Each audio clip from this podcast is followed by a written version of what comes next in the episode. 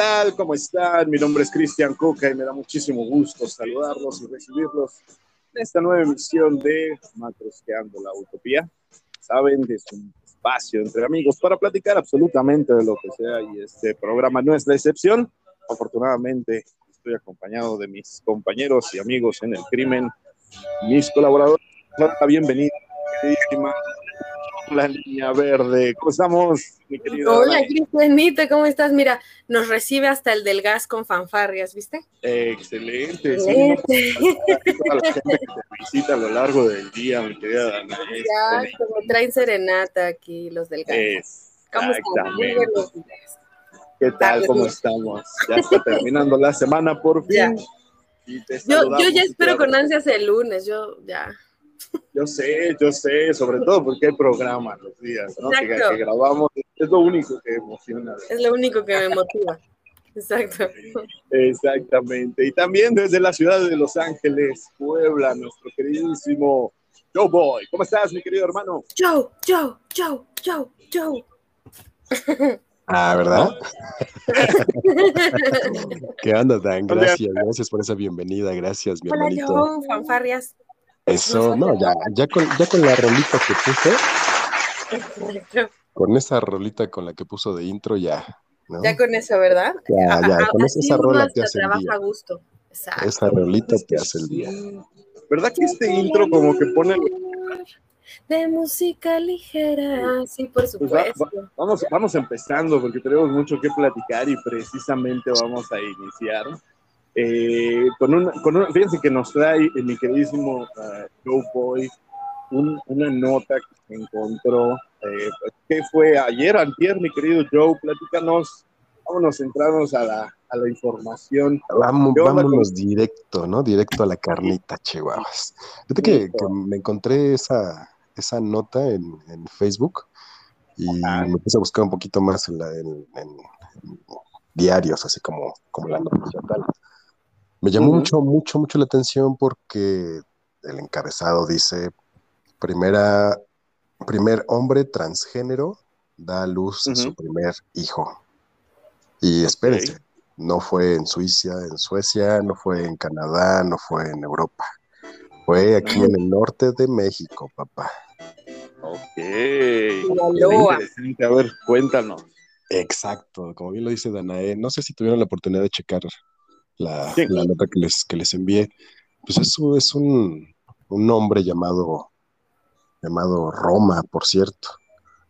Eh, y efectivamente, ¿no? Eh, revisando las notas, el pasado julio, me parece que el 30 o 31 de julio, dio a luz a su hijo que se llama Rey, Rey Roma, me parece.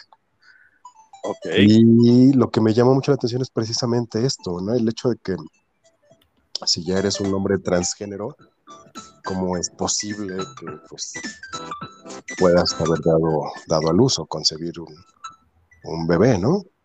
Recordarán, hemos hablado en, en- en episodios anteriores precisamente de pues esta parte de los, de los transgéneros, donde Ujú. les decía nuestro, nuestro buen amigo Jerry que pues también conlleva un proceso psicológico y una evaluación para ver si ya están listos para el proceso físico, que incluye unas un par de cirugías, ¿no? Donde se transforma tu cuerpo. Sí. Entonces, aquí yo, yo, la pregunta es, digo, ¿qué, qué, qué pasa en este aspecto cuando no hiciste una transición completa de tu cuerpo, ¿no? Fíjate que en la declaración él decía, pues, principalmente lo, lo que ya sabemos, la discriminación. Sí. Se, se volvió muy famoso porque lo despiden de su trabajo al saber que estaba, al él declarar que estaba embarazado. Lo despiden de su trabajo y le niegan la atención médica en el Instituto de, de Seguridad Social, en el IMSS. ¿Por qué? ¿Por qué? Por ser un hombre que está embarazado. O sea, la... Pero eso se- auténticamente discriminación, ¿no? Auténticamente. Sí. Pero un Tal hospital cual. puede hacer eso, ¿en serio? Pues no puede, o sea, sí puede, no debería. Obviamente, pues la gente por ignorancia le niegan el servicio. Y él lo que decía, oye, pues es que si ahorita que apenas estoy embarazado y te necesito llevar mi control y todo, no me dan el servicio, ¿qué va a pasar cuando llegue el momento del parto? Claro. El miedo que él dice que le daba. Entonces, bueno, sí son varios factores, ¿no? Desde, desde el hecho, la decisión, la valentía de él de tomar esa decisión de ser transgénero, eh, la discriminación en su empleo, definitivamente se sigue viendo como pues el mexicano en promedio es súper ignorante. Y después del empleo, pues viene esta parte, ¿no? De la atención médica.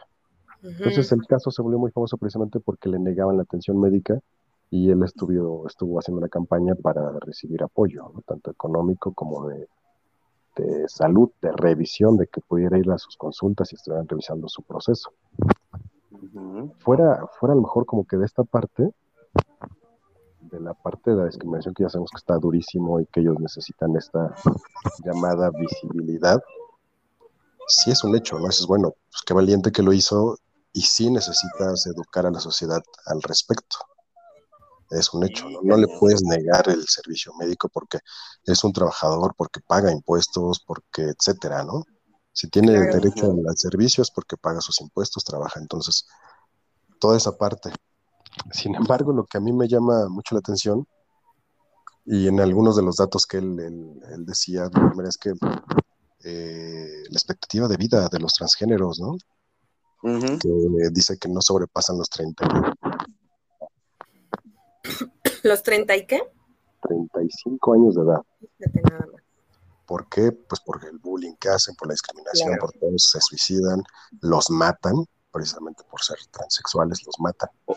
Entonces, es que yo creo que, por ejemplo, te metes en la, en la, nota que nos mandaste, eh, te, te, pones a ver los comentarios y qué bárbaro, qué, qué, qué homofobia, qué razón de la gente, eh, en verdad, no puedo entender cómo todavía en pleno siglo XXI a la, a la gente le siga causando escosor algo que no sucede con ellos, cerca de ellos, en sus cuerpos de ellos, perdónenme la, redundancia, pero, pero ¿por qué no sigue afectando tanto algo que no te importa?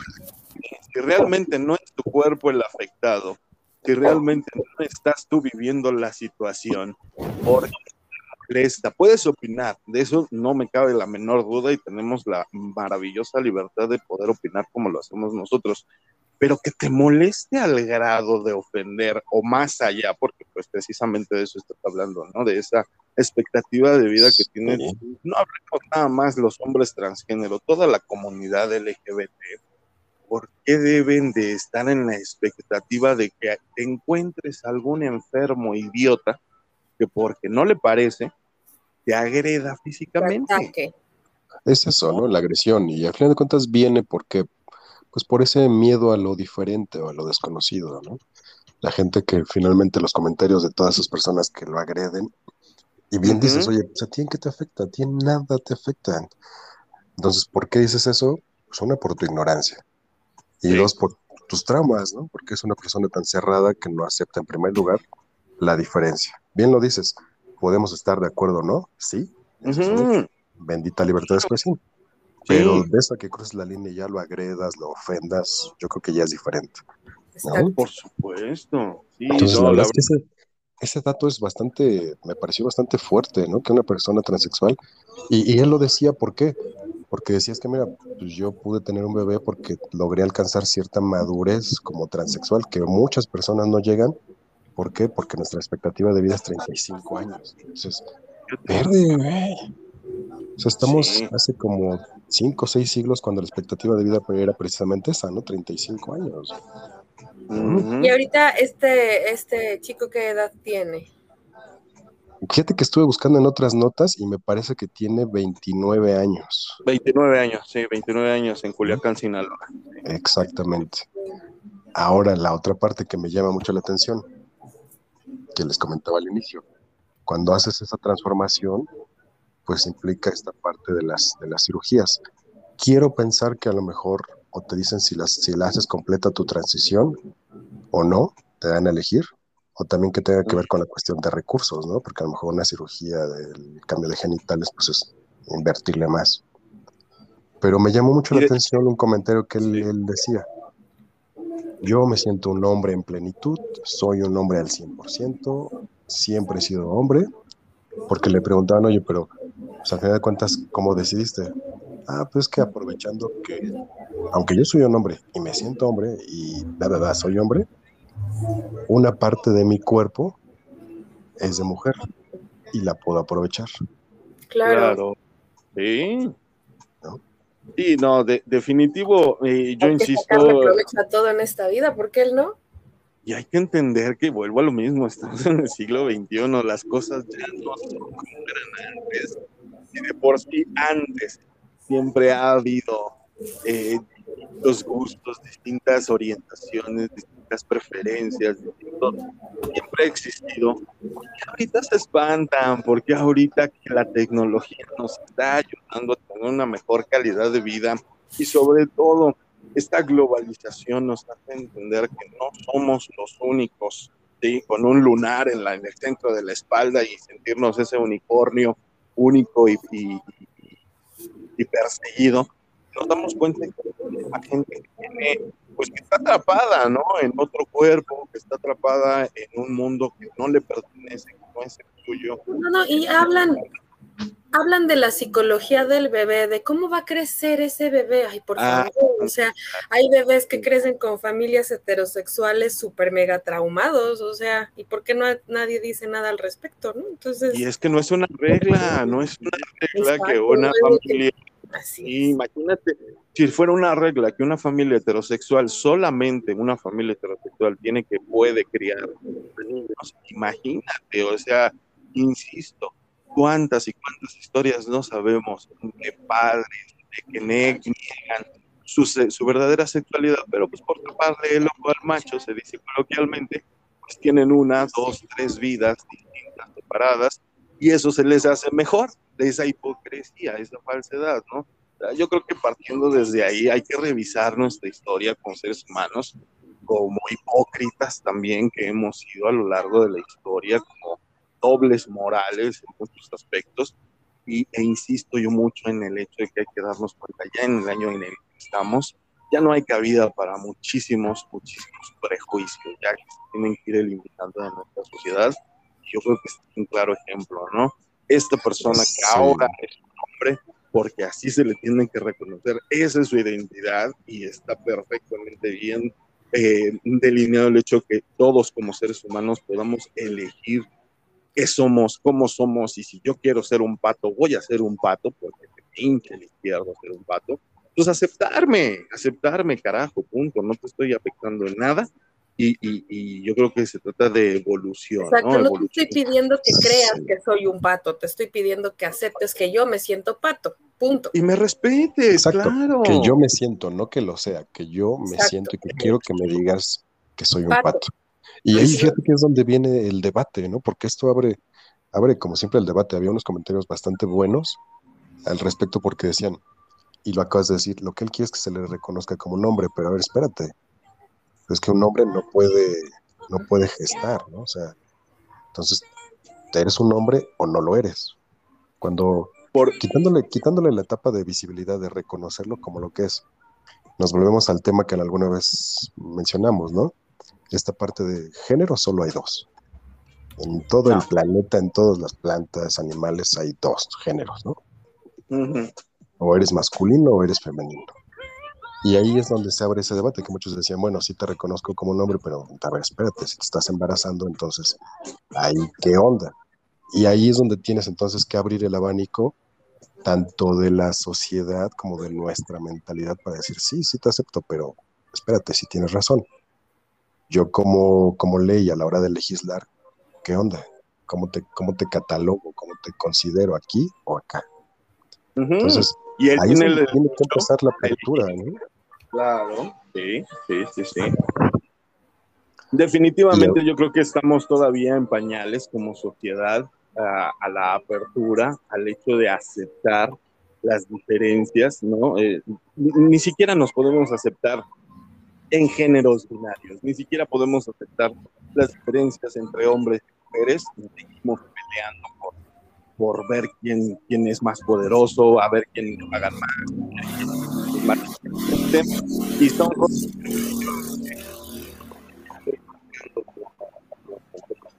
¿no? El hecho de que ni siquiera podamos vivir en paz con nosotros, pues dice mucho, dice mucho como especie. Hay, que, hay que esperar y hay que desear de la mejor manera que, la gente se vaya abriendo, vaya, vaya entendiendo y aceptando, pues insisto, la realidad que estamos viviendo, ¿no?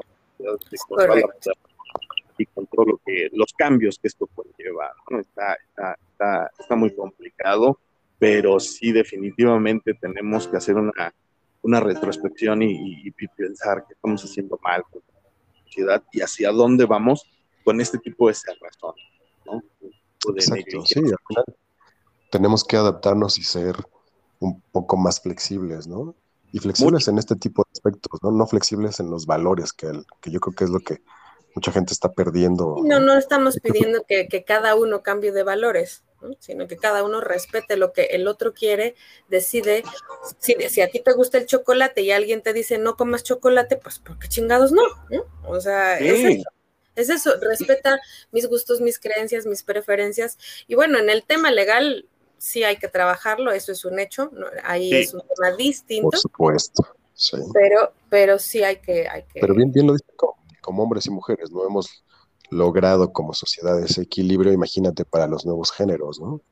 Este reconocimiento va a ser muy difícil, porque aparte él, comentaba también, dice, mira, imagínate el miedo, ¿no? Obviamente al yo ser un hombre trans, pues tengo que hacer el embarazo a través de un proceso de inseminación, ¿no? Ahí como hombre, trans, como hombre trans, pero no al 100%, ¿eh? porque no decidió hacerse la operación completa y construirse. Sí, no, pero es que está en su derecho, volvemos a lo mismo, o sea, si tú quieres tener piernas de caballo, cola de escorpión y cabeza de perro, es tu elección.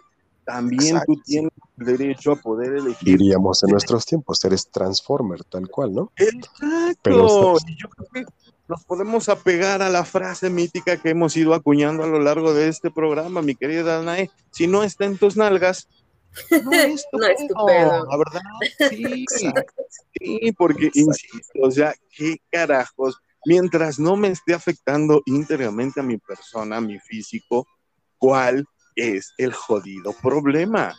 Que sean felices como les dé a entender la naturaleza, su vida, sus expresiones, su, su estilo de vida, sus vivencias, incluso si algo te marcó, adelante, vive conforme a eso, si a ti te hace feliz hoy, ahorita. Si no, cámbialo, carajo. Como hemos insistido en este programa, busquen cada uno de ustedes su propia utopía.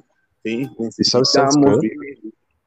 Bien, bien, bien lo dices. Yo creo que el cambio principal debe darse también del gobierno, ¿no? Mientras haya esta legislación y digan, a ver, esto ya es así, esto va a cambiar, se les respeta, se les reconoce, Punto. Desde ese momento le das un mensaje a la sociedad de que ya está ahí y de que si no se respeta, pues puede haber consecuencias. Porque ellos decían, mira, el miedo que nosotros tenemos al ser un proceso de inseminación artificial, evidentemente la mamá, o sea, la pareja de él, decía, ¿no? Pues es que yo tengo el miedo, imagínate, yo al no tener, la ley dice ahorita que para yo poder tener derechos sobre el niño, bueno, no derechos, pero poderlo reconocer como mío, pues necesita haber algún lazo, ¿no? O algo consanguíneo. Al yo no ser, al no ser parte de, si el padre biológico llega y se presenta, pues me quita los derechos, Sí, obviamente, como te digo, estamos en pañales en cuanto a legislación, en cuanto a México. Bueno, desgraciadamente sí, desgraciadamente sí. Me acabo de encontrar un Twitter que el puro título de, del, del tuitero te deja mucho que pensando. ¿Cómo dueles tercer mundo, eh? O sea, en serio duele ser de tercer mundo en muchos aspectos y yo creo que eh, hice mucho ese puro título y te deja pensando, ¿no? El hecho de que sí, eh, por un lado, eh, necesitamos que el gobierno legisle a la velocidad en la que estamos avanzando y por otro también tenemos que aceptar que eh, no es papá gobierno y tampoco nos tiene que dar permiso y autorización de vivir, ¿no? Que también tenemos que ser inteligentes y, e insisto, vivir unas vidas eh, acorde a, nosotros sin joder a nadie, nada más, ¿no? Entonces, es, es, importante todo eso. Pues bueno, así la cuestión con esta nota, muy Ahí interesante. el tema. Gracias, sí, muchas, muchas gracias, mi querido Joe. Les voy a poner una canción, a ver si ustedes saben ¿Quién la canta? Como no. ¿Cómo no? Es, la de, ¿no es Antonio Bandera? Que se dedique a seguir actuando, mi estimado La, la asocio con él. Definitivamente, nuestro queridísimo Antonio Banderas, que fue su Antonio Banderas? Sí, por supuesto que es Antonio Banderas. ¿Pero él la canta? Él canta, sí, es cantante, deja para quien no lo sepa. Lo estamos mencionando porque este 10 de agosto cumplió 61 años nuestro queridísimo Anthony Flax. Nuestro queridísimo Antonio Banderas cumplió, cumplió años. Nuestro querido mariachi el mariachi, cantante. No que él la cantaba, yo la asociaba con él porque siempre cuando él sale la pone. No, él la canta, él la canta, y es más, esta canción también la canta junto con, con Eddie Murphy para el soundtrack de la película de Shrek. Entonces, mira, ese es Eddie Murphy, obviamente y canta con Antonio Banderas, porque pues recordarán que ellos dos hacen las voces de El Burro y El Gato con Botas respectivamente en Shrek, ¿no? Entonces, que por cierto, acabo de ver Shrek 1, qué pinche obra maestra es esa película, ¿eh? O sea, se hubieran quedado en uno y la dos y hasta ahí, hasta ahí, pero... También opino lo mismo. La verdad.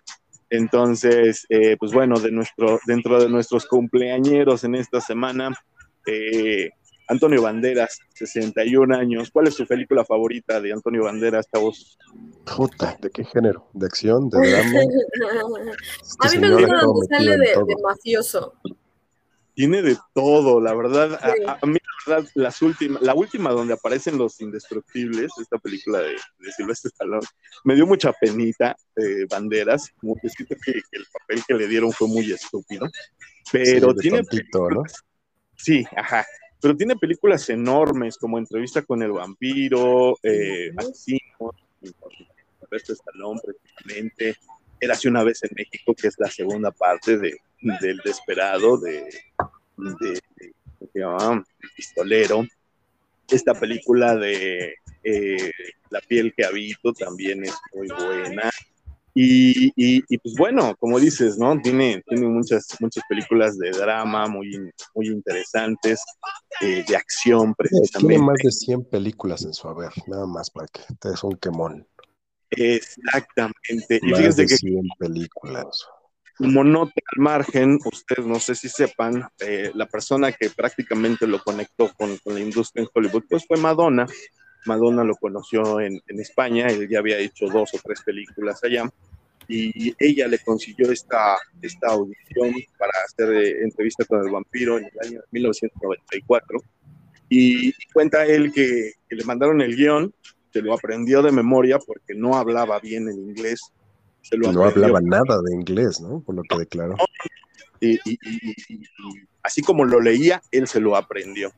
Y que llega al set, le plantan los colmillos de vampiro y pues no podía pronunciar un carajo porque pues no lo había practicado con colmillos. Entonces dice que le costó muchísimo trabajo y que la toma tras toma tras toma con los colmillos porque no podía hablar nada, nada de esta película. Pero bueno, pues le mandamos un abrazo muy, muy fuerte a nuestro queridísimo Anthony Flax, nuestro Antonio Banderas, que cumplió años. Y también fue cumpleaños el 11 de agosto de Chris Hainsworth, este actor de, las películas, pues mejor conocido como Thor, ¿no? Es ¿Acaso tiene otras? pues buenas, no, fíjate, realmente películas buenas. Eh, esta porquería que hizo de, los Hombres de negro. los hombres de fantasmas. Sí, no, realmente esta también, la de, mm, eh, ¿cómo se llama? El, Snow White, The Houseman, ¿cómo se llama? El Cazador y la Reina de Hielo, le pusieron aquí.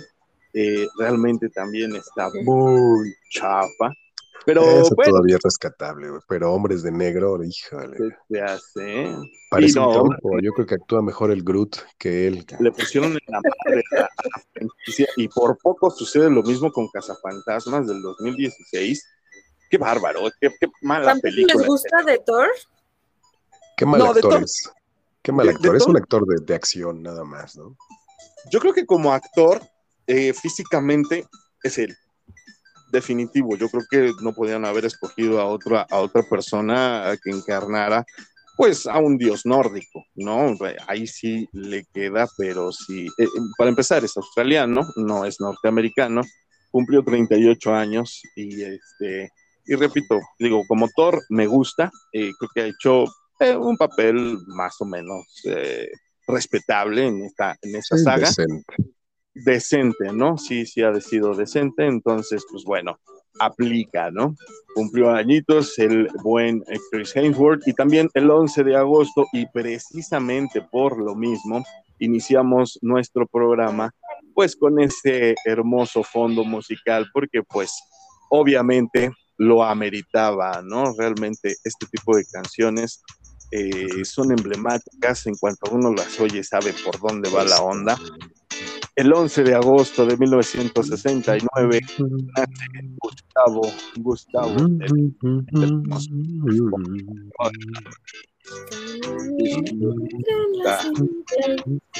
no, no, no, no, no.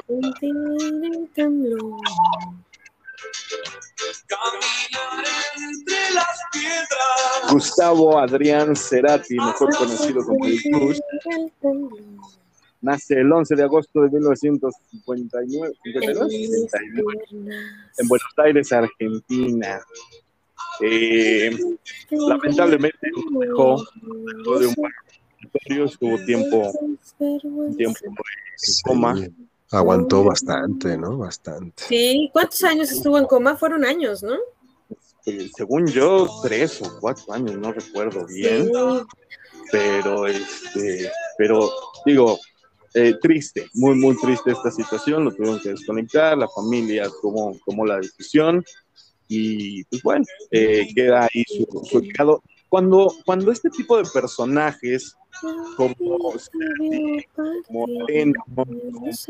todos esos cantantes, uno habla de ellos, siempre te quedas con, híjole, ¿qué más puedo decir de él que no dicho? Siempre te van a faltar cosas, ¿no? Siempre te van a faltar canciones que mencionar, te van a faltar conciertos, discos, videos en los cuales todo estéreo fue también de esa, de esa oleada del rock en español, el rock en tu idioma y sacó muy buenas canciones. Entonces, eh, pues bueno, ahí está lo que hicimos eh, recordar brevemente a Juan Cerati y todos sus fans, ¿no? Eh, sí. Usted porque la verdad es, eh, insisto, emblemático en cuestiones de el rock en español, hoy nada más. Hoy nada más. Les voy a traer prontamente una de él. Más te vale. Ya te tardaste, ya te tardaste. Sí. Exactamente, entonces, pues bueno, ahí está esta, esta situación. ¿Tu canción favorita de, de Híjole, no, no me hagas esto. ¿No hay? No, sí, es que muchas. para elegir una, dice. Sí, exacto. No, a mí me gusta, me gusta Soda, me gusta. La que me pongas me gusta. Ok, pues bueno, vamos a hacer un corte comercial. Nos los dejamos con juegos de seducción, que es un rolonón también de esto estéreo. Entonces, eh, no se vayan porque tenemos un invitado, tenemos eh, muchos temas todavía que tocar. Hoy hay desmenuzando la rola, así que eh, hoy le vamos a poner en la mano. Digo, hoy vamos a desmenuzar una rola bastante buena también de rock en español, muy interesante. Y pues por favor, no se muevan, no se vayan, porque también vamos a hablar de la nueva serie de Disney Plus que está muy buena, que tiene que ver y Dana nos va a contar qué onda con, se fue al cine a ver el Escuadrón Suicida también. Ah, nos va a platicar brevemente de qué le pareció. Pero todo esto lo vamos a hacer después del corte, así que por favor no se vayan. Esto es Matosteando la Utopía. Nosotros volvemos. Este es el juego de Estamos solos en la selva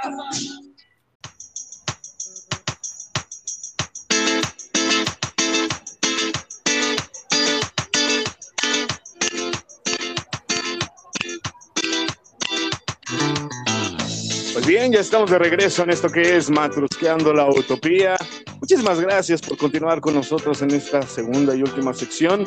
Y pues bueno, seguimos empapados de todo estéreo, seguimos hablando de nuestro queridísimo Gustavo Cerati. Y nada más antes de empezar, quisiera yo tomarme unos minutitos para eh, mandarle un abrazo muy, muy fuerte a mi amiga Angélica que acaba de fallecer. Bueno, hace unos días falleció su papi te mando un abrazo muy, muy fuerte, Angie. Sabes que te quiero con todo mi corazón, a ti y a toda tu familia. Un abrazo muy, muy fuerte. Y pues eh, tiempo, ¿no? Tiempo, ni modo. Es la única que nos queda, la única que nos consuela y que al final del día nos va dando la resignación necesaria. Te mando un abrazo muy, muy fuerte, mi queridísima Angie. Y un abrazo es, es un... todo el equipo, ¿no? Un abrazo, sí, muchísimas gracias. Fíjense que apenas nos está escuchando, no había podido yo estar en contacto con ella y tiene unos cuantos meses que nos está escuchando apenas. Es, es, es fan del programa también, entonces, oye, bueno, ahorita. Fíjate que haciendo el, comentario, yo también me he dado cuenta, ¿eh? hay que saludar a todas esas personas que nos escuchan, pero la verdad es que no, no sabemos, ¿no? De repente me decían, oye, ¿por qué hablaron de esto? Y yo, no sabía ni siquiera que me escuchabas, ¿eh? Este, a todas esas personas que nos. Ya, perdónenos, gente, discúlpenos. Por un saludo a todos ustedes, por favor. Comuníquense Les prometemos que hacemos todo lo posible y todo lo que está hasta nuestro sano juicio y alcance. Sobre todo el sano juicio. Que es limitado. La, tecnología de la tecnología de Coke nos dice cuánta gente nos escucha y de qué países, pero no nos dice sus nombres, créanos. no llegó tanto. Y precisamente, y precisamente. Ya no la fama, Joe. Un saludo a todos ellos también. Eh, sí, sí, sí, y precisamente hablando de gente que nos escucha, de gente que, que ya tiene pues rato eh, eh, escuchándonos. Eh, quiero hacer la presentación de un, viejo amigo del programa, y digo viejo porque, insisto, nos ha escuchado desde el principio. ¿Porque está viejo? Ah, no, no. No, simple y sencillamente. Definamos viejo. ok, ok, ok. Ahí en el fondo, ingeniero Fernando Abraham Gómez, un amigo del programa, amante del cine, amante de la música, la tecnología, los cómics, etcétera eh, te damos la bienvenida, mi querido Abraham. ¿Cómo estás? Bienvenido, Abraham. Muy bien. Hola, hola, hola. Aplausos, aplausos, muchos aplausos. Muy bien, ¿ustedes? Este, perfecto. Bienvenido, bienvenido. Muchas, muchas gracias. Este, no, sé si me dejan dar un breve anecdotario de la canción que pusiste. Adelante. Por favor. Este, mira, esa eh, en el año, esta canción salió en el año 85 y algo fue muy raro porque ese mismo año es cuando fue el temblor aquí en la Ciudad de México. Y Gustavo Cerati dijo, yo cuando escribí esta canción, yo no pensé que, eh, vaya, que fuera a pasar lo que pasó en la Ciudad de México, y él la dedica, por favor, la dedica a toda la parte de, la, de, este, de México porque lo empezó a amar. Y ya tiempo después, cuando él visita México, él dice, esta canción es de ustedes. Y a final de cuentas, pues sabes lo que pasó en ese año. Y este, pues nada más como anecdotario, porque esta ha sido una de las canciones este, que más les, le ha dolido a Soda Stereo por todo lo que pasó. Nada más hay más, perdón. Que más ha movido la tierra esta canción. exactamente, exactamente. Es definitivamente una de las canciones más emblemáticas que tiene Soda Stereo, tiene toda la razón. Y obviamente el mexicano se siente, se siente identificada ¿no? por, por cuestiones obvias. Muchísimas gracias con esto. Eh, ¿Está bien, Abraham? Eh, ¿O prefieres Fernando? ¿Cómo te gusta? Abraham está bien. Este, aquí la, este, la amiga Danae este, me, dice mucho más Abraham, así que se cree Abraham. De hecho, le digo Abraham, no mientas. Excelente, pues bienvenido, espero que te diviertas y este, pues vamos a pasarla bien, ¿no? Claro que sí, claro. Tenemos, que platicar. Fíjate que eh, les platico brevemente, eh, se estrenó esta serie el miércoles, esta serie nueva de Disney Plus, eh, What If, en español, ¿qué pasaría si? Y fíjense que para todos aquellos que dicen, no, yo no me gustan las caricaturas, o qué hueva, Disney Plus, etcétera, etcétera, esta, esta, esta serie va a, ser, va a ser canon en cuestiones de historia. Recuerden que pues estamos entrando en la cuarta etapa que ya descubrió precisamente la serie de Loki ya hablamos de ella en este programa también. Y en esta nueva serie estamos explorando pues estas nuevas alternativas, ¿no? Esta, eh, pues este desmadre que ya se ocasionó cuando, cuando Sylvie ya mató al, cuidador de la línea de tiempo y que pues eh, todas estas variantes se van a estar interconectando con historias completamente distintas. Este miércoles empezó el primer capítulo, se dio a conocer. Es un capítulo mucho, muy sencillo, se lo resumo de la siguiente manera. ¿Qué pasaría si Peggy Carter no decide eh, irse lejos el día que ponen el, el suelo del super soldado a Steve Rogers? La, la, toma de decisiones influye mucho en el futuro de, de, de, lo que sucede y de lo que ya conocemos que sucedió. Bueno, pues aquí este pequeño cambio de tuerca eh, en la historia nos muestra a una nueva capitana Britannia, eh, capitana Carter, que es a quien le ponen el suero del super soldado y todo lo que desencadena a raíz de esta diferencia, ¿no? No hay Bucky, no hay eh, Soldado del Invierno, eh, Steve Rogers no está como el Capitán América, y, e insisto, ¿no? Eh, esta, esta serie que la verdad pinta muy, muy bien porque está muy bien hecha. La animación, bueno, tiene sus detallitos, pero francamente yo creo que lo que importa es hacia dónde nos quieren tiene llevar. Tiene su estilo, ¿no? No es, no, es mala, no es, mala, la, la, animación, simplemente tiene un estilo, estilo característico del, del anime estadounidense, ¿no? Este, de los cómics. Perdón. Adelante, bueno, adelante. A, ayer tuve oportunidad de ver el capítulo, este, y yo tengo varias cuestiones en este, no sé si lo quiero bueno, analizar. Por bueno, favor. Cabe, cabe, destacar, como mencionas, el, cuando termina Loki, eh, la persona que, a quien mata es Cángel el Destructor, nada más para decirlo así. Uh -huh. Pero él dice algo, tienes posibilidades que se están dando. ¿Qué es lo que quiere hacer Marvel? Y el, yo lo quiero situar en esto. Quiere darnos a nuevos personajes, quiere darnos a entender, porque Marvel siempre ha dado esta parte, pero no sé si ustedes percibieron algo, que no se desapegó literal nada de la película. O sea, nada más es de te cambio dos, tres cuestiones, pero sigue siendo sí. lo mismo. Nada más. Sí. No sé si ustedes lo sí, percibieron eso. Sí, por supuesto. Yo creo que es, es precisamente el arco argumental, el hecho de que pequeños detalles, cómo cambian radicalmente una historia, ¿no? Y a eso se apega todas estas situaciones de las variantes, ¿no? En cada universo pasan situaciones distintas y lo que sucede al matar a Khan el Conquistador precisamente es que estas variantes se toquen entre sí. Ya lo platicamos, el multiverso siempre ha existido, siempre ha habido diferentes cosas que pasan con diferentes personas o las mismas personas, ¿no?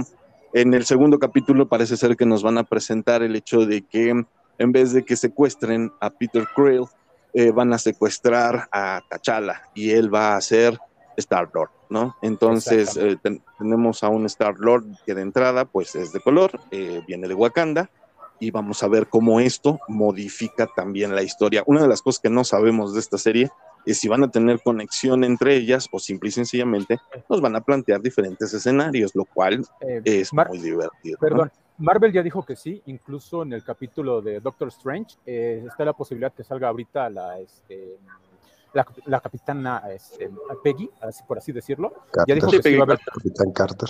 Capitana Carter, perdón, muchas gracias. Este, ya dijo que sí va a haber conexión.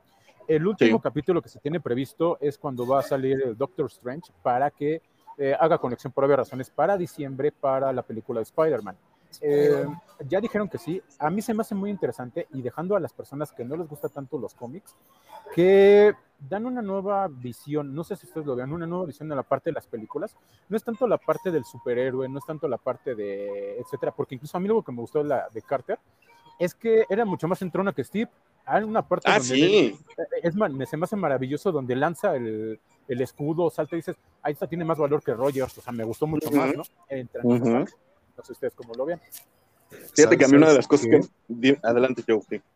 Que, que, no sé si ustedes lo percibieron, como le decía el buen Abraham, que esta parte de, de Marvel, de hacer nuevos personajes, y específicamente la capitana este, Carter, por esta presión, ¿no? Esto que hemos venido hablando en muchos programas sobre la visibilidad de la mujer, esta parte del feminismo, ¿no? De decir, bien, ya tuvimos 100 años de superhéroes masculinos, del hombre claro. de máximo, hasta aquí. Venimos Ahora el empoderamiento femenino. Viene y está perfecto, a mí me encanta, a mí eh, Peggy Carter sí es uno de los personajes que a mí me, más me gustan, de hecho sentí así como que, bueno, si vamos a hablar de igualdad, eh, a, a a, a, Steve Rogers le quitaron la playera a la hora de meterlo a la máquina y obviamente no le iban a quitar la playera a Peggy, pero sí se ve mucho menos sexualizada, ¿no? De hecho se ve mucho, muy cuadrada Fíjate, cuando sale. Ahí los, hombres, ahí los hombres deberíamos de quejarnos, ¿verdad? Ya, se sincronizan a Steve Rogers y le quitan para que las mujeres le vean los pectorales. Exacto. Es una escena impresionante cuando abren esa máquina y se ve el físico. Pero no es para que las mujeres vean los pectorales, es para que él esté refrescado. No, hombre, ¿qué te pasa? No, no, no. Se explotan el, el, cuerpo de Chris Evans hasta donde le alcanza y está bien. No, yo no tengo problemas. El tipo tiene un físico espectacular en esa película, al igual que Chris en, en Thor y etcétera, etcétera pero, pero sí se notó mucho esa diferencia, ¿no? De que abren una cápsula, en un lado está Steve Rogers playera y en el otro pues está Peggy con, con, una blusita, ¿no? Entonces, pues bueno, ahí está, por si usted es fan de, este tipo de películas o simple y sencillamente tiene hijos y en algún momento los va a tener que llevar al cine a ver las películas que siguen en, en todo este universo de, de, de Marvel y, y, pues bueno, todo esto tiene conexión pinta muy bien, se ve que, va a estar muy interesante. De manera breve, mi querida Danae, platícanos, te fuiste al cine, ya viste Escuadrón Suicida, ¿qué te pareció? Ya vi Escuadrón Suicida. Pues sí me gustó, se me hizo mucho, muy incongruente, un poco triste y deprimente. este, pero, pero sí me gustó. En efecto, hay mucha sangre, como bien dijiste. Este, es clasificación C más, no, no hubieran dejado pasar a mi chango, fíjate. No. Hasta, a mí me pidieron mi credencial de lector, casi besaba al del cine. pero, pero sí, estuvo, estaba buena, me gustó mucho, me gustó mucho el, los papeles que, cómo te espantan al principio y dices, ah, qué triste. Este, todo eso me gustó, sí me gustó, me gustó, pero sí, en exceso incongruente y. Nanao, ¿no te gustó el, el rey? Nanao, güey. Yum, yum, yum, yum. Yum, yum, sí, sí, sí. ¿Sabe quién hace la voz de él? Sí, este, sí, Silvestre Stallone. Eh, perdón, perdón, no sé si entrando en esta parte, algo que tiene la película, eh, viéndola, eh, es la misma que de Guardianes de la Galaxia, pero sin, digamos, el cinturón de, eh, de Disney, es de, de James ¿Sí? Bond. Versión para adulta. Ya ven, no soy el único que lo dijo. Así, así, de, órale, les va. Yo siento que hay algo que, perdón, Dana, hay algo que tiene totalmente incongruencia. La, el, la sub, por decir, subtema que hacen con esta Harley Quinn, del presidente, etcétera, es decir, ok, ok, ¿por dónde va? Y a final de cuentas termina siendo, eh, es una película, como dice, como dice Dané, no tiene el mayor sentido porque, así es, no va a tener mayor sentido porque los, el, el, Escuadrón Suicida es así, nunca va a tener sí. sentido, pero algo que sí tiene es que es una mucho mejor película que la primera. Ay, sí me atrevo a decir. Sí, ah, sí, sí, sí. Sí, bueno, Sí, definitivamente. Pero pues también mejor. la tecnología es mejor, entonces obvio los efectos son mejores y hay, hay sangre. En la 1 ah, no sí. había sangre. No, la, no, la primera. Por la mano de, de, de, la casa productora, como habíamos dicho siempre. Si liberaran el, el Ayer Scott que todo el mundo estamos pidiendo, seguramente la película sería muy diferente. Claro, muy diferente. claro. Sí, sí, sí. De hecho, encontré un meme maravilloso que, que, que decía, ¿no? Imagínate que se encontraran el, el, el Snyder, Snyder Court con, con, esta película de Escuadrón Suicida, pues eh, si fuera canon sería maravilloso. Y yo insisto, si DC lleva todas las películas de superhéroes por ese lado, el lado adulto, el lado eh, no apto para niños. Sí, eh, eso sí estuvo maravilloso. También eh, tienes razón, genial. no había ningún niño en el cine. Entonces. Ah, sí. sí se disfruta, sí, por supuesto, sí. por supuesto. No sé, no, sé, perdón, no sé si ustedes les sacó de onda a la parte de cuando sale John Cena y está en Trusa. Es así de, okay, okay, ya me lo pasaste, lo vuelvo a enfocar y es decir, sí, pero esto, esto está mal, porque estoy viendo esto, o sea, no nos pasaron ustedes. Pero hasta esta película son bromas, ¿eh? amigo? O sea, güey, que tienes 11 años, no jodas, o sea, sí, sí definitivo. Sí, era, era, era, una imagen necesaria para el mismo sarcasmo del personaje, ¿no? Sí, sí, lo, lo, que decíamos, es todo un personaje. Sí, Maravilloso. Peacemaker. Y hasta lo llegas a querer al cuate, dices, órale, va.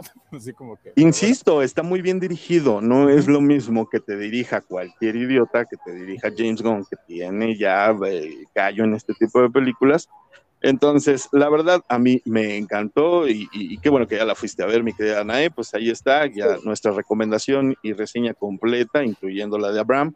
Eh, este, pues usted sabrá, ¿no? Si, si la va a ver, si, si se espera que salga en plataforma Este, pero insisto, es una muy buena película también del universo de DC. Pues vamos a, ahora sí vamos a dar parte a esta sección. Ah, que cómo tiene fan nuestra querida Danaí, qué bárbaro. Ya no puedo con la fama, amigos. Ya se me subieron, ya me van a perder ahora que haga mi programa de solista. estás como el otro me dicen, estás en eso del podcast y yo espero que sí, porque ¿cómo te explico? El productor no me vaya a contar como este, al, de Apple, ¿no? Que lo corrieron de su propia empresa, entonces. Exacto. Pero, que no suceda, pero platícanos de esta canción. Te llamamos Cristianito, ¿eh? muchas gracias. ¿eh? Esta canción es una de mis canciones favoritas, es la parte de adelante. Eh, la letra es de Andrés Calamaro. Yo la escuché por primera vez con los fabulosos Cadillacs y bueno, de allí es que mi canción es con los fabulosos. Les platico más o menos de qué viene la letra. Eh, cuando Andrés Calamardo la, Calamaro, perdón, la hizo. sí, sí, Tiene su versión en, el mundo acuático, en, la piña, ¿cómo se llama allá abajo? ¿A poco no fondo del fondo del bikini. Sí, se parecen algo, algo tienen, ¿no?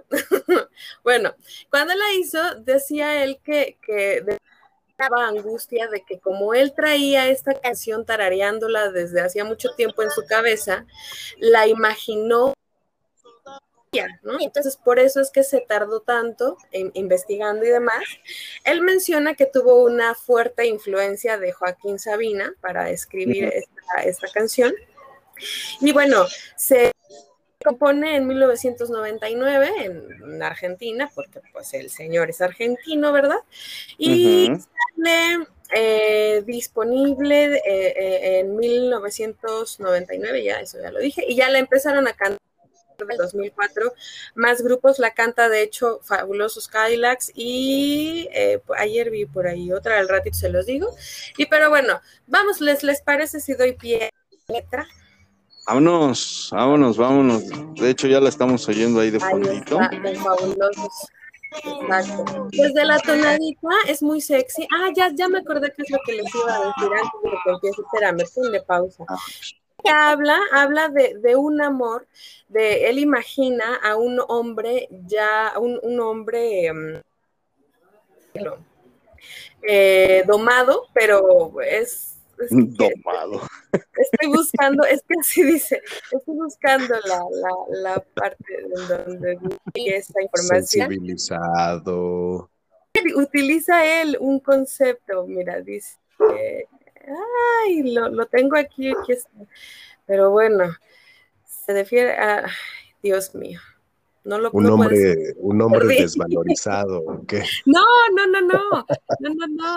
Habla, habla de un hombre que, que está en la particularidad de historia de amor en la cual se siente lleno, completo y realizado y sabe también que la mujer con la que está no lo va a dejar, se sabe contento y complacido y es una historia de amor este, feliz. Eh, ah, aquí está. Es una canción de un varón domado y feliz, escrita mientras ves a su chica pasearse por la casa y que ni por un segundo te pasa por la cabeza que esa chica te va a abandonar. Es la frase con la que el autor describe la canción.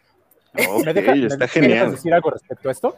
Claro. Adelante, adelante ya que tú eres tan fan de, Sabina, eh, Calamardo dijo que se basó en muchos de los textos de... Es como, para, como...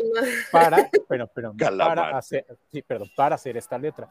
Y ah, da a entender que, este, sobre todo esta parte, habla de una, ¿cómo decirlo?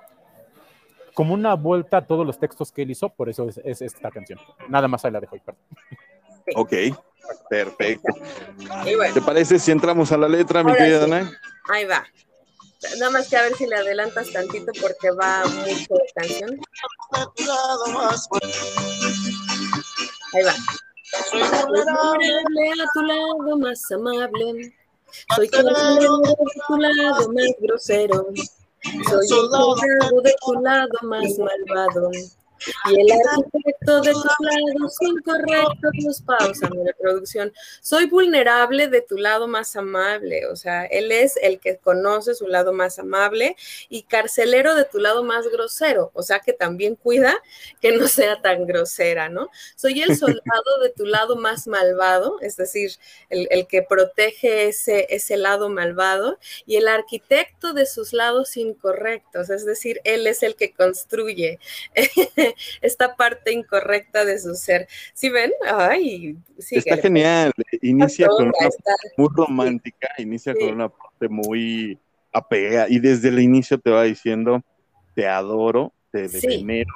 Exacto. Y es que aquí sí habla de un amor mutuo y se nota, ¿no? Porque ella también. Vamos, producción de tu lado más caliente. de tu lado más caliente. Soy dirigente de tu parte más urgente. Soy artesano de tu lado más humano. Y el comandante de tu parte de delante, pausa la producción. Soy propietario de tu lado más caliente, o sea, quien la pone caliente es él. Soy dirigente de tu parte más urgente. O sea, te urge, me buscas a mí. Soy artesano de tu lado más humano, porque también saco estos sentimientos en ti. Y el comandante de tu parte de adelante. ¿Cuál será la parte de adelante? ¿Alguien sabe? No. Pues, pues yo diría que la delantera este, se, sobreentiende, ¿no? Sí, es, el dueño de sus genitales, ¿no? Exacto, por lo menos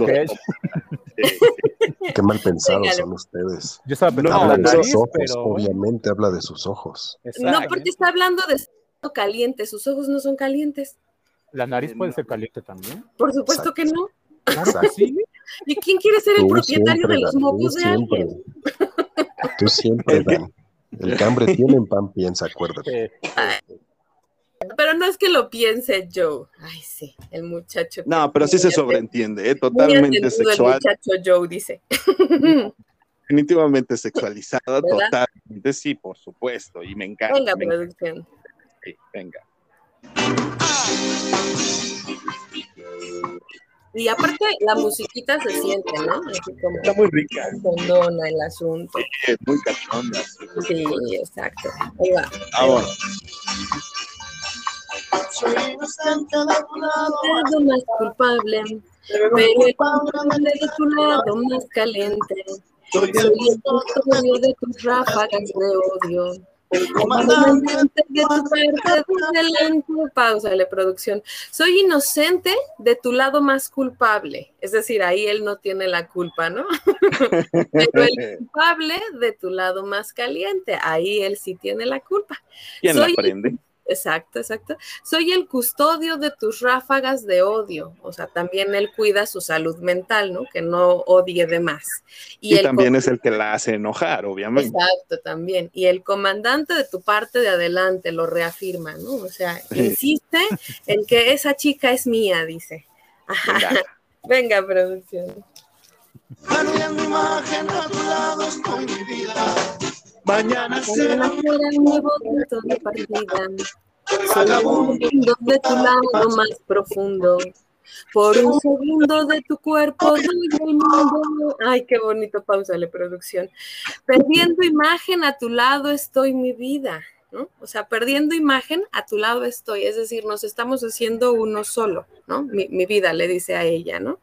Mañana será un nuevo punto de partida, porque todos los días para ellos son un nuevo punto de partida. Soy vagabundo de tu lado más profundo, allí él puede estar perdido y divagando en su ser, ¿no? Y por un segundo de tu cuerpo, doy el mundo. O sea, por cada centímetro de su piel, él puede dar todo por ella, ¿no? O sea, está perdidamente enamorado el muchacho, ¿no? Está, como diríamos, enamorado y enculado. Me encanta, me fascina, definitivo. Síguele, producción.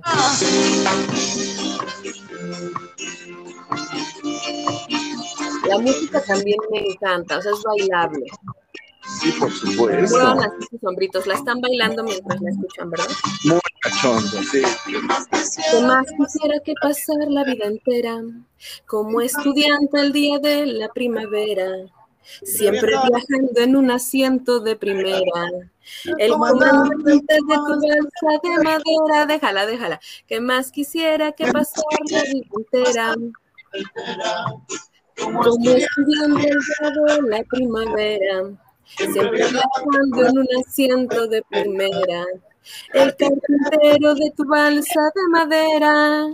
Ahí dice Ese es como el corito, ¿no? Dice, ¿qué más quisiera que pasar la vida entera como estudiante el día de la primavera, ¿no? O sea, añora o esta añoranza de tiempos pasados, siempre viajando en un asiento de primera, el comandante de tu balsa de madera, o sea, imagina su vida con ella desde siempre y para siempre, ¿no? Y luego aquí viene ya un corito, este, que si quieres déjalo correr para que es un corito largo.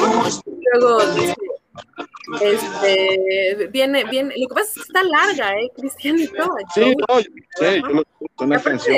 Está, por eso no quiero quitarle ya más tiempo a hacer, pero como estudiante de la primavera. Ajá, dime, dime. Eh, hay, hay, una frase al final que, que me encanta, que dice, ese alguien que me está esperando, que me entienda. Y si no me entiende, alguien, que, me comprenda. Está, está, genial e, este final, la verdad. De, una de las cosas que más me encanta de esta canción es ese final, ¿no? Cómo cierra, cómo, cómo termina la canción, porque dice, para encontrar esa princesa vampira. Que me, sí, exacto. Respira, que respira y me mira. ¿Sabes? Una... Es eso. Por el mundo, regresa a su casa, alguna casa, para encontrar esa princesa vampira que respira, respira, respira, mira, mira. El final está genial. El final sí, sí, sí. Porque además cambian incluso el ritmo, ¿no? Se escucha ya distinto. Entonces sí, Sí, me encanta, me encanta esta canción. Es una canción como de amor cachondo, ¿no? Así como de estamos juntos porque cogemos chido y porque nos amamos y porque nos queremos. ¿no? Pero es... ¿Sabes cómo conocí yo esta canción? Perdón, perdón, Abraham. Eh, yo conocí esta canción porque me la dedicaron. Y, ¿Ah, y, yo cuando la leí, sí, y cuando yo la leí, yo dije, esta es una canción de un hombre hacia una mujer.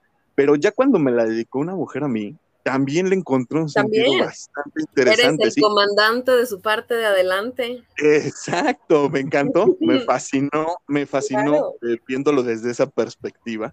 Y, por eso me gustó. Ahora sí, perdón, Abraham, ¿qué ibas a decir? Ah, igual, me pasó lo mismo que a ti. A mí me la dedicaron, pero me eh, cuando me la dedicaron me dijeron, escucha esta frase, y la tengo tan grabada, dice, solo, solo estoy, solo y estoy buscando ese alguien que me esté esperando, que me entienda y si, me, si no me entiende, alguien que me comprenda.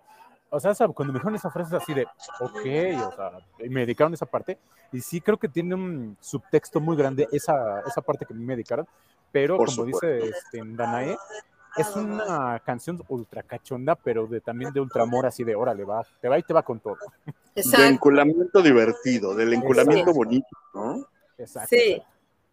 Ahí estamos escuchando de fondito la, la versión con Andrés Calamaro, Calamargo, entonces, este, que también tiene un tonito eh, no tan bailable como el de los, los fabulosos.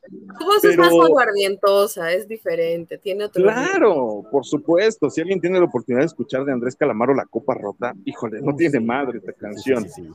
Entonces, definitivo, obviamente aquí, pues bueno, es su canción y la está cantando de una manera muchísimo más, yo diría, cachonda sin la música cachonda, ¿no?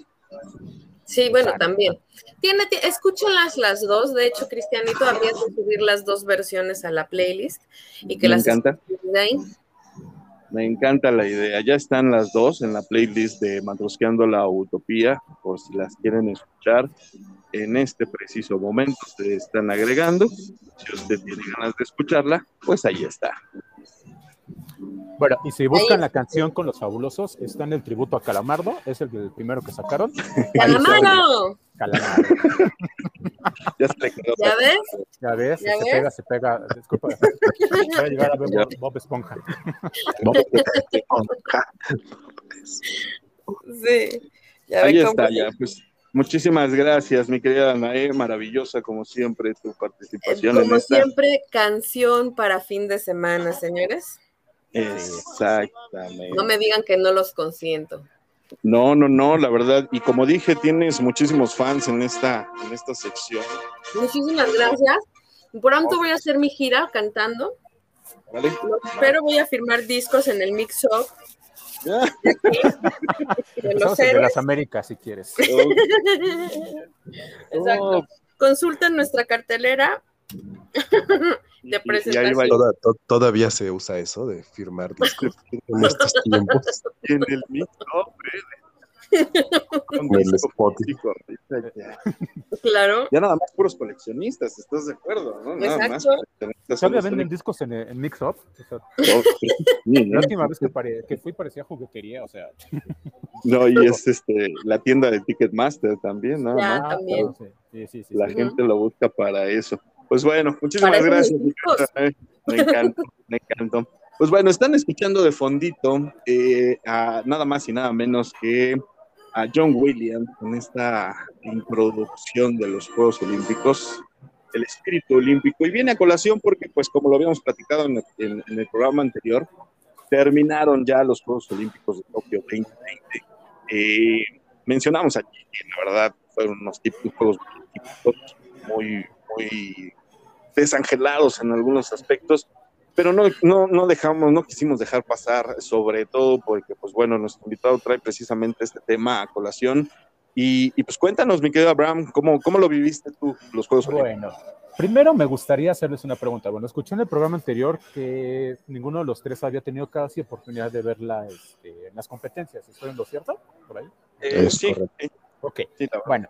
Eh, me gustaría llevar esto un poquito antes, explicar por qué. Eh, a raíz de los Juegos de Londres, eh, si no me equivoco, Londres uh, fue 2012. 2012, resulta, que, eh, resulta que de Televisa y TV Azteca pierden los derechos de transmisión. Ok. ¿Qué fue lo que pasa? Eh, tanto Televisa como TV Azteca, desde lo que era los Juegos Olímpicos de China, ya venía una transición de que se iban a perder los derechos. El Comité Olímpico ya no los quería soltar porque se, siento que era un monopolio, etcétera. Ok se acaban los Juegos de Londres y ¿qué, qué es lo que pasa? Pues resulta que para el año 2013, este, el, don ingeniero Slim dice, yo quiero los, eh, la transmisión de los Juegos Olímpicos. Pues, ¿qué es lo que le dicen? Ok, ¿cuánto va? No sé la verdad, no, traté de investigar bien cuál, fue la cifra que ofreció por la, transmisión. Logra comprarlo y lo compra a través de América Móvil. ¿Qué es lo que pasa con esto? Cuando compra los derechos para este, lo que es los Juegos Olímpicos de Río 2016, pues resulta que ni Televisa ni TV que eran los que de siempre durante tanto tiempo habían traído los, este, los juegos, ya no se podían ver. ¿Qué es lo que dice Slim? A través de mi plataforma van a poder ver esto. Y aquí es cuando surge Claro Sports. Pero pasa lo siguiente, el, vaya, el gobierno mexicano dice, es que queremos que se vean los, este, los, los, juegos, los Juegos Olímpicos. ¿Qué es lo que dice Slim? Ok, le voy a dar la concesión a la televisión pública. ¿A quién se los da? Se les da Canal 11 y Canal 22. Pero eh, por experiencia propia, pues hace cuánto que no vemos el Canal 11 y Canal 22, o sea, imagínense, ¿no? Les dijeron, va, a haber, va a haber, exactamente, va a haber exposición de los juegos todas las horas, ¿ok? Aquí les hago una pregunta. ¿Alguno de ustedes vio las competencias de Río, 2000, este, Río 2016? Igual creo que las vi por video, ¿eh? Sí. por partes, ¿no? Porque yo eh, tengo escasos recuerdos, ¿no? Exactamente. Ok. Pasa lo siguiente. Pues resulta que se viene una nueva negociación para los, este, los, Juegos Olímpicos de Tokio. ¿Qué es lo que pasa? Slim, bueno, Grupo este, América sigue teniendo los derechos y les dicen, eh, bueno, quieren los derechos, se lo dice a tanto Televisa como TV Azteca, pues ¿qué es lo que pasa? Va, ok, yo te vendo la concesión de, este, de los juegos, pero con tanto dinero, y compran ellos los derechos de la transmisión. Por obvias razones, aquí entra un juego muy, muy rudo. Lo compra con una cuestión de solamente lo vas a poder pasar a tal hora y con tales eh, condiciones. Por eso pasó lo siguiente, y es donde voy a entrar con la parte del tema. ¿Por qué estoy dando este preámbulo? Eh, la cuestión de la tecnología pasó a ser algo muy, muy grande en las cuestiones de ver los Juegos Olímpicos. Ahora, con todo esto de la atomización de nosotros ver tanto la, ver películas como ver series, también se pasó a la parte de verlo en vivo. darles el claro ejemplo que voy a decir lo siguiente. HBO Max compró los derechos de la Champions, de la Champions League, y ayer hizo su primera transmisión directamente en su plataforma de HBO Max. Ayer hicieron la transmisión de la Supercopa de Europa con los dos finalistas eh, pasados. Y esto es porque ellos empezaron a decir que todo esto se va a pasar a través de plataformas, ¿ok? Ahora, viene algo en esto, y aquí viene lo interesante sobre la, plataforma. ¿Por qué todo se migró directamente a las plataformas? Porque Claro Sports hizo que nosotros voltáramos a verlo a través de Claro Sports. Tan es así que muchas de las personas que yo conocí, les digo, ¿dónde lo estás viendo? A través de YouTube, a través de Claro Sports. Ah, perfecto. Y pasó lo más eh, eh, siguiente. Las Smart TV hoy en día habilitaron cuatro canales, tanto Samsung como Hisense, como todo, cuatro canales de Claro Sport para ver las transmisiones. Es decir, yo entraba a mi eh, televisión aérea, se habilitaba y yo podía ver las transmisiones de los juegos, pero a través de las aplicaciones de las televisiones. Entonces, yo me quedé viendo, dije, ok, este es el siguiente paso de la parte de tecnología para transmitir los Juegos Olímpicos. Pero aquí viene el gran, este, lo que hizo este, el Grupo América, es decir, vamos a pasar todas las transmisiones completas, ¿ok? No sé si hasta aquí vamos bien, ¿alguna duda, alguna pregunta? No, perfectamente bien. Vámonos. Muy bien. ¿Qué fue lo que pasó? Empezaron a pasar las competencias completas. Les voy a poner un ejemplo. Yo me, eh, los, en estos Juegos Olímpicos pasó algo. Salió uno nuevo que era de básquetbol 3 contra 3, lo que nosotros llamamos el 21, es lo mismo. Yo me quedé tan anonadado de decir, voy a ponerme a ver, que duró la competencia tres horas y media. Me lo aventé completito y fue a través del canal de YouTube. Y luego pasó lo siguiente, ahora salieron la, la, nueva transmisión que fue el skateboard, y pues también me gusta la parte del skate, del skateboard, y me aventé toda la transmisión, pero fue a través de YouTube. ¿Cuál fue la decisión que ellos tomaron? Decir, ok, te voy a dar la transmisión, no la viste, está en YouTube, avíntate la completa. ¿No quieres ver los anuncios que siempre nos daban? Ok, te voy a, te lo voy a poder pasar. Pero pasó algo mucho más grande. Eh, me puse a ver yo la transmisión de los clavados porque eh, estaba este Rommel Pacheco, me aventé toda la transmisión, la vi a través de Televisa. Dije, a ver, me gustó ¿por qué? porque estaban los de siempre, ¿no? Si no me acuerdo, era Enrique Bura que, estaba transmitiendo, también era Fernando Platas, y se empezó a transmitir porque ellos ya tienen la maestría de transmitir esta parte. Pero sí pasó algo. Claro. Te daban los comerciales y yo me puse a ver la transmisión de Claro Sport, no había comerciales. Literal, ahí, ahí te va toda la transmisión sí quiero recalcar un punto malo que tuvo. Los comentaristas dejaban mucho que desear. Sí, la verdad, sí dejaban mucho que desear. Pero ahora, si ustedes entran a Claro Sports, están todas las competencias para ver. Es decir, voleibol, hockey, o sea, todo, absolutamente todo. Tiro, ah, por decir, tiro con narco, me aventé también todas las, este, las transmisiones. Vi cuando también vi la parte de la terofilia, de estaba levantado a las 5 de la mañana. O sea, es una nueva forma de verlo a través de la plataforma y no costó o sea, si nos damos cuenta, antes Televisa, ¿qué es lo que pasaba? Te lo pasaba todo el día, todo el día. Pero ahora viene lo que ha pasado en los últimos años. Nosotros tenemos que ir a buscar este material. ¿Cuál es lo, más importante? Eh, nosotros crecimos viendo la televisión en esta parte, pero ahora las nuevas generaciones buscan ese nuevo material. Me tocó ver muchas personas de entre 17 y 18 años diciendo, ok, me aventé toda la transmisión y me gustó.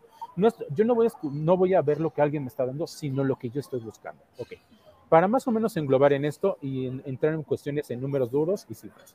Las, eh, verlo, no, por aquí, perdón. Tan solo el canotaje, vean, tan solo el canotaje tiene 8 mil millones de vistas. Estamos hablando de una competencia que yo ni voy a ver. Voy a hablar de la otra. Esgrima tiene 5 mil millones de vistas, ¿ok? Y pues vamos a entrar a la parte comercial. Yo soy amante de fútbol, me declaro amante del fútbol, me gusta el fútbol. Eh, los partidos de la selección mexicana lograron, ahorita en cuestiones de Claro Sport, lograron 1.5 mil millones de vistas. O sea, imagínense, es decir, yo no quiero ver el partido a las 5 de la mañana, 4 de la mañana, me lo, me lo aviento a las 6 de la mañana, 7 de la mañana con mi cafecito y lo veo completo. Y, como y como las narraciones entran en esto, se transformó en eso. Ok, ¿hacia dónde quiero llevar este tema con cuestiones de los Juegos Olímpicos? Sí, como estaban mencionando, fueron unos Juegos Olímpicos muy desangelados, no tenían el tono, pero en cuestiones de competencias fue muy interesante. Claro Sports hizo algo muy bien. Me, logró pasar algo que a mí me gustaba, ver todas las competencias, porque por decir, eh, hace unos años, no sé les tocó, me tocó ver a mí, ver a José Ramón Fernández, todo lo que era el programa de revista final de cuentas, ver a televisar, ver, ahora sí que peleándose por el rating, que si lo que quieras, pero las competencias quedan de lado, y aquí entraba el deporte, que es lo que les da de comer a final de cuentas, ¿no? Sí. ahora, algo muy importante que yo creo que tenemos que ver, ya no es de decir, voy a voy a quedarme con eso, sino buscar ese algo más. Yo siempre en la parte de plataformas he visto decir, ¿qué me estás ofreciendo? ¿Qué me vas a dar? Y los Juegos Olímpicos lo dieron, ¿estamos? Y yo creo que tenemos, se tiene que tener algo en cuenta. Nos están ofreciendo un buen material y las plataformas abrieron para darlo. Sí es muy distinto porque si eres que no lo estoy viendo en televisión, no, el modelo de la televisión ya cambió. Ya no es de llegar y me voy a poner a ver un programa, no, el programa es donde lo voy a querer ver y a la hora que yo lo quiera ver. Por eso es para las plataformas televisión. ¿Ok? Bueno, ahora sí, les traigo una pregunta. ¿Ustedes que están tan dispuestos a ver una competencia en vivo y qué están tan dispuestos a ver una competencia, no sé, tres o cuatro horas después, y relacionado con esta parte? Yo en lo personal prefiero verla en vivo por aquello del no me le eches a perder el resultado, porque pues obviamente Twitter, Facebook, todos suben los resultados al momento. Yo sí prefiero verlas en vivo a que te echen a perder la, la situación. Salvo cuando de plano no puedes, ¿no? Tal, sí, cuestiones no puedes, pues ya. Ah, a mí no me genera problema. Yo prefiero verlas en vivo, pero si la tengo que ver por X o Y razón después, tampoco me genera problema. Exactamente. Mira, les voy a poner un ejemplo. Yo fui de esos este, brutos que se pararon a las 4 de la mañana a ver la selección mexicana, porque pues, me, considero un animal bruto en esa parte, no lo voy a dejar de lado, pero a mí me gusta ver la sensación de que estoy viendo que si el gol, que si lo que quieras. Pero la otra, la sensación de ver a tu compatriota, por así decirlo, no me gusta a mí esa palabra, compitiendo, mm. dices, ah, está padre. O la otra, no sé si les tocó ver ya en las últimas competencias, fue la competencia de karate, estaban compitiendo por la medalla de oro no me acuerdo que, eh, de qué países era, pero resulta que uno de los competidores noqueó al otro y lo vi en vivo y resulta que lo descalificaron.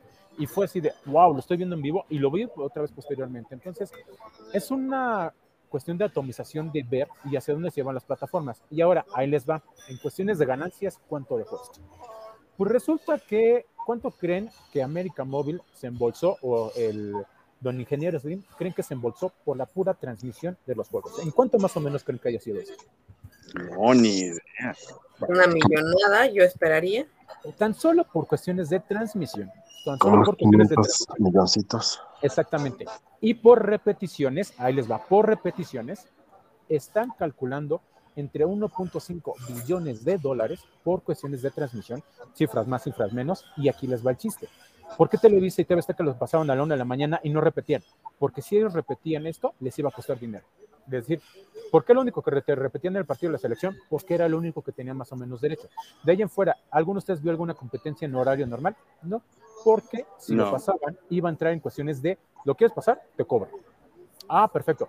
Pero entra en esto, o sea, pues a final de cuentas termina siendo dinero, termina siendo un negocio totalmente redondo para todos lados Sí, dejando de lado de fuera la parte de la actuación del Comité Olímpico Mexicano, porque ese es otro tema que, híjole, con la super Ana Guevara, que ah, e, e, esa, mujer, eh, digamos que se convirtió, ahora sí que el meme, ¿no?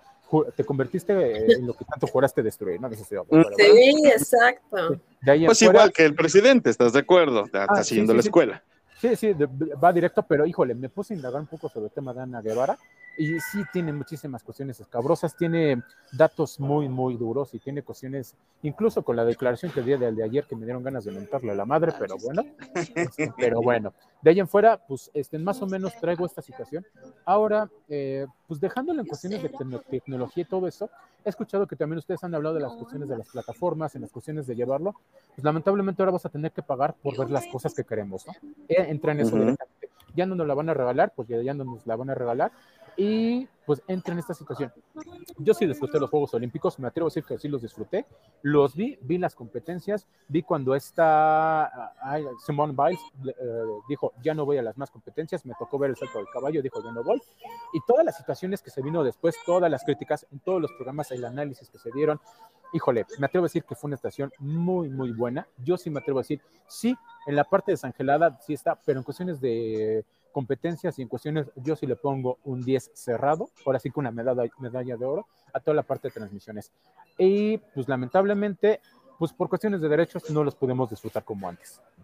Claro, y yo creo que es un punto muy importante el que mencionas, porque para mí sí tiene muchísimo peso el hecho de que eh, las narraciones, o sea, así como dices, tendrán todos los deportes y los habrán pasado sin cortes, lo cual se agradece, pero el hecho de, los, de las personas que están narrando sí se extraña a un Toño de Valdés, sí se extraña a un Pepe Segarra, sí se extraña a un Enrique Burak, que realmente tienen años, años haciéndolo y que definitivamente, más allá de ser voces autorizadas, saben de lo que están hablando, conocen de los deportes y que sí en esa parte, claro, Sport podrá haberle invertido todo lo que tú quieras en infraestructura, en, páginas, en, lo que quieras, pero sí le falta ese, ese pequeño gran plus que es la narrativa. Entonces, Exactamente.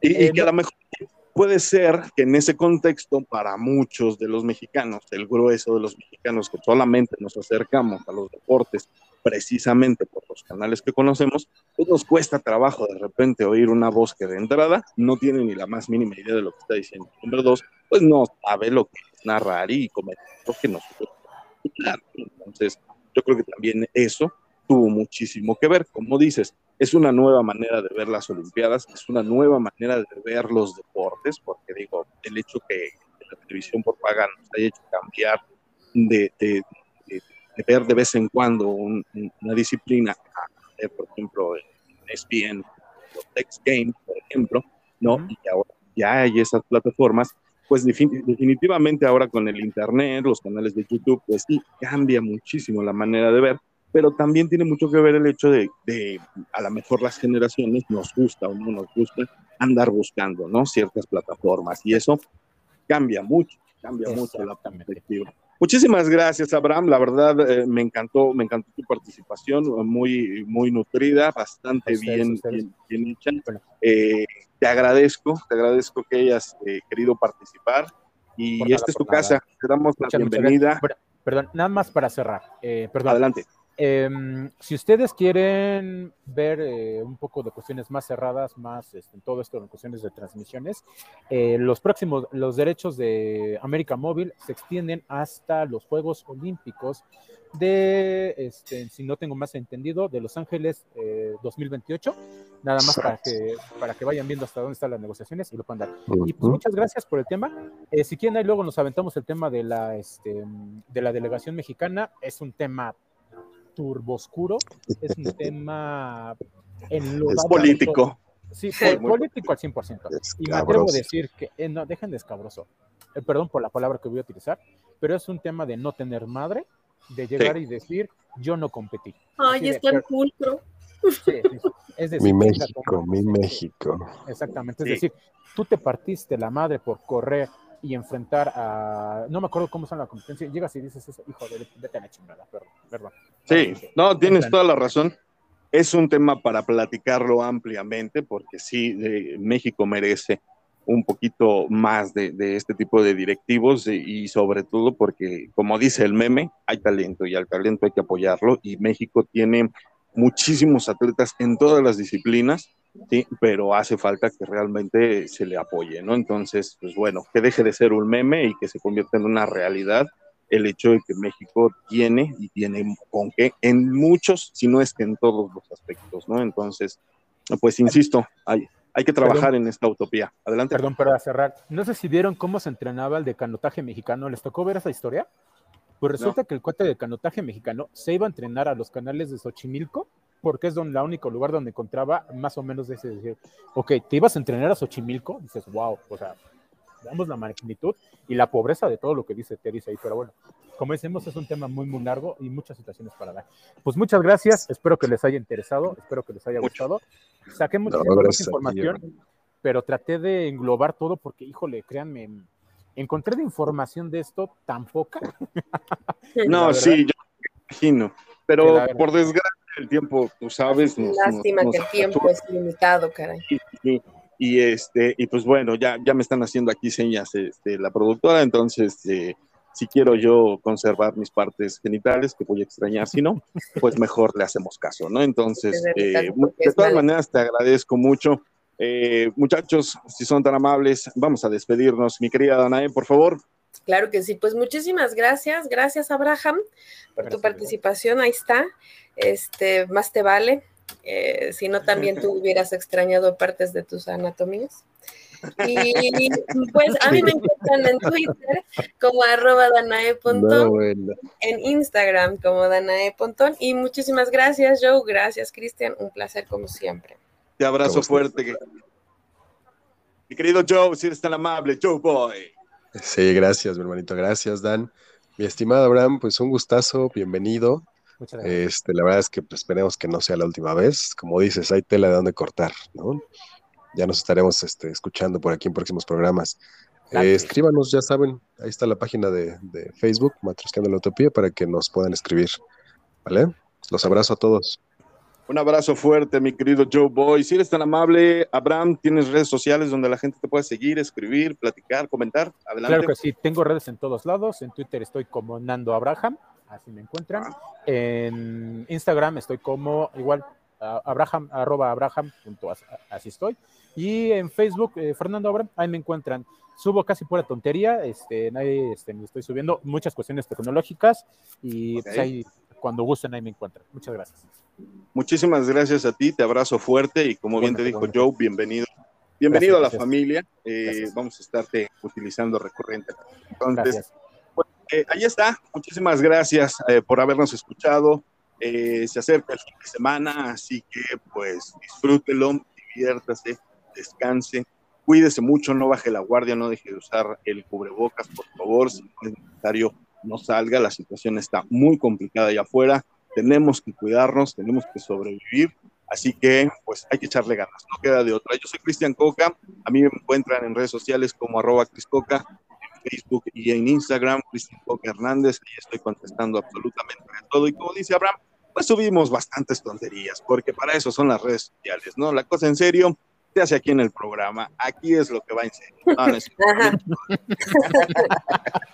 Pero les agradecemos muchísimo el habernos escuchado esta semana. Nos vemos, nos oímos la próxima semana, el próximo lunes. Recuerde que nosotros ponemos los temas.